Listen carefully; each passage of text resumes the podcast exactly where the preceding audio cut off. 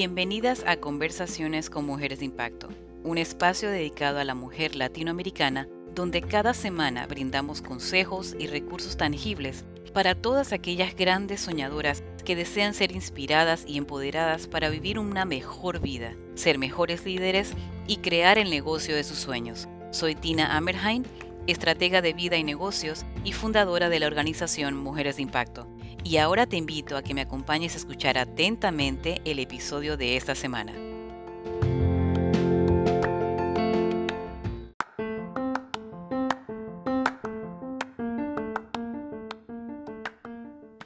¿Cómo te proteges a ti misma, a tu negocio, a tus ideas, tus productos, tus equipos y tu vida mientras construyes tu negocio? Hoy te mostraré los aspectos más importantes que debes considerar y tomar acción para proteger tu negocio, tus ideas y a ti misma.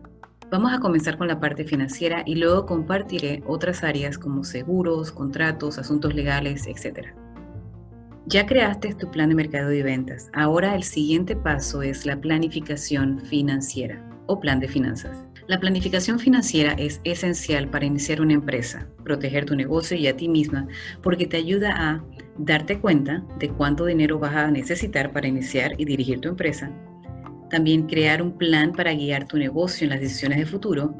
Comunicar información verídica a las partes interesadas, ¿verdad? Si tienes inversionistas, acreedores, empleados, del estado de finanzas de la empresa y también te ayuda a comprender mejor los riesgos financieros y las recompensas de tu emprendimiento es tu pronóstico de ventas, costos, ganancias y activos durante el primer año o más, después de haber iniciado tu negocio.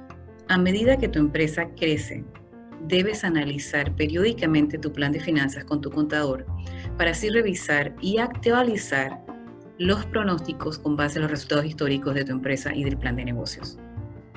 Generar proyecciones para tu plan financiero puede ser una de las partes más intimidantes de iniciar un negocio, pero aquí aprenderás un modelo completo que te ayudará y que es un poco más fácil. Los componentes de tu plan de finanzas son los siguientes.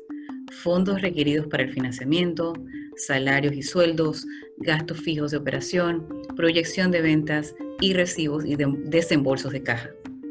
Comencemos con los fondos requeridos para el lanzamiento. ¿Cuánto dinero necesitas para poner tu empresa en marcha? ¿En qué va a ser utilizado este dinero? ¿Cuáles serán esas fuentes de capital?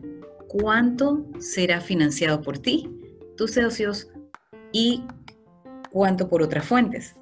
Debes incluir en este plan tus equipos, el inventario, los servicios tales como los seguros y los costos legales. Importante, para preparar tu nueva empresa para el éxito, necesitas asegurarte que tus fondos y financiamiento exceden tus costos del inicio, es decir, que tienes más fondos que gastos. Otra parte del plan de finanzas es el salario y sueldos.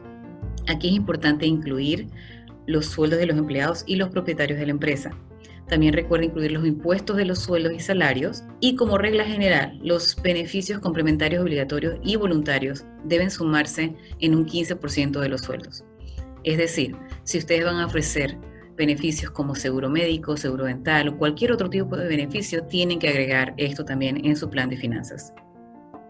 Otra parte importante del plan de finanzas son los gastos fijos de operación, que son gastos administrativos necesarios para manejar la empresa, como por ejemplo los seguros, los alquileres, los servicios públicos, las comisiones de ventas, publicidad, el pago de impuestos y las licencias de operación. Ahora quiero que tomes acción. En tu libro de trabajo encontrarás una plantilla que te va a permitir hacer este estimado de los costos de lanzamiento. Por favor, hazlo. Es sumamente importante que hagas este trabajo antes de comenzar tu negocio. Y si ya comenzaste tu negocio, no importa, hazlo nuevamente. Revisa claramente cuáles son esos gastos, cuáles son esos fondos requeridos, cuáles son esos sueldos para tener una mejor claridad, una mayor claridad de dónde estás y lo que, eh, lo que la empresa necesita. El siguiente paso en el plan de finanzas es la proyección de ventas. Y para esto tenemos que comenzar con dos pasos. Uno, las unidades de proyección de venta. Esto quiere decir en cuáles unidades serán vendidos tus productos o servicios. ¿Van a ser productos, van a ser servicios o vas a vender por hora? Por ejemplo, existen distintos tipos, ¿verdad? De empresas y distintos tipos de negocios. Entonces, hay personas que venden productos como los minoristas. En el caso de los peluqueros, da servicio Y en el caso de reparación de computadoras, muchos de ellos cobran por hora. Por supuesto, una empresa puede tener múltiples categorías. Por ejemplo, eh, tú podrías abrir una tienda que ofrece reparación de computadoras, ¿verdad? Que se cobra por hora, pero también vender equipos de computación y otros, ¿verdad? Eh, productos que serían la unidad de producto. Una vez que hayas determinado la unidad de venta promedio, necesitas calcular, uno, el costo directo por unidad y dos, el precio por unidad. La segunda fase de la provisión de ventas es saber el margen de ganancia bruta. La ganancia bruta básicamente es la cantidad en número de ventas menos el costo de las ventas. En otras palabras, los costos directos de ventas son aquellos costos que varían a partir del volumen de las ventas, en comparación con los costos indirectos, que son fijos tales como alquileres y sueldos. Determinar el margen de ganancia bruta es importante porque requiere estimar los costos de lo que vendes y te ayuda a decidir si tu precio es adecuado. Importante, lo voy a repetir. Determinar tu margen de ganancia bruta es importante porque requiere estimar los costos de lo que vendes y te ayuda a decidir si tu precio es adecuado. Si tu margen de ganancia bruta, calculado como porcentaje de ventas, es más alto que la norma de la industria, va a ser un poco difícil sostener tu negocio. Así que es importante que conozcas las normas de tu industria y utilízala para hacer las proyecciones financieras. Y el último paso o el último factor dentro del plan de finanzas es los recibos de caja y desembolso. No siempre recibirás el pago en el momento de hacer la venta, así que además de proyectar tus ventas, tienes que proyectar cuándo vas a recibir los pagos y también cuándo tendrás que pagarle a tus proveedores. Las condiciones de pago varían de industria a industria. Las, condiciones más comunes para pagos incluyen de 0 a 30 días, de 31 a 60 días y de 60 o más días. Conoce cuáles son las normas para tu industria y sé realista cuando estimas recibir tus pagos. Además de crear un plan de finanzas al iniciar tu negocio, es importante, sumamente importante, entender y usar los estados financieros de manera regular a medida que tu negocio va creciendo. Nuestras recomendaciones son 1. Contratar a un contador que tenga conocimientos en tu industria o tipo de negocio y que te asesore en cómo leer los reportes de tus finanzas y contabilidad. Y 2. Tomar un curso de contabilidad para emprendedores si deseas llevarlo tú misma.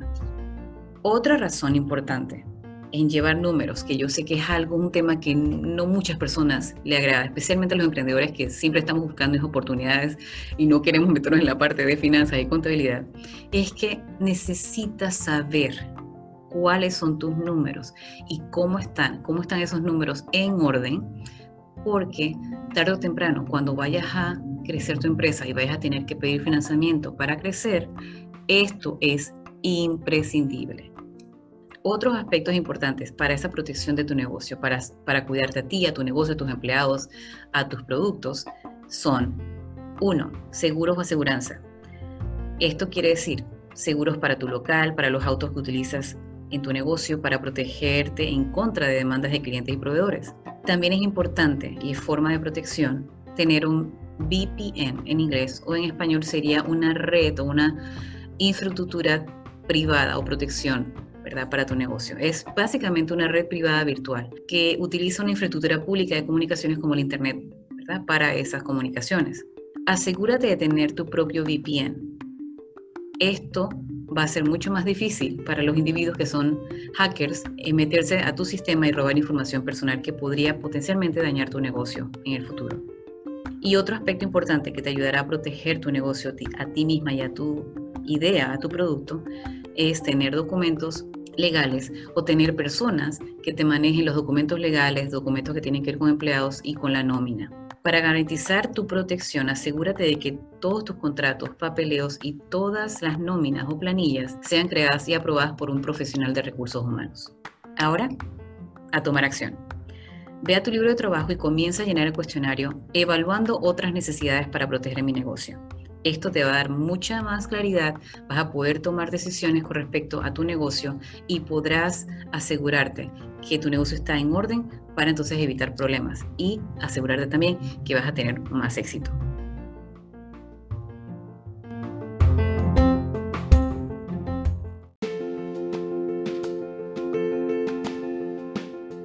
Gracias por acompañarnos en este episodio. Estoy segura que esta información ha sido muy valiosa y va a ser de mucho beneficio para ustedes. Les recuerdo que nos sigan en nuestras páginas de redes sociales, en Instagram y en Facebook nos pueden encontrar como Mujeres de Impacto. Recuerden chicas, ustedes son mujeres de impacto y pueden lograr lo que se proponen. En nombre mío y de todo el equipo de nuestra organización, les deseamos una hermosa y productiva semana y las esperamos la próxima semana con un nuevo episodio de Conversaciones con Mujeres de Impacto.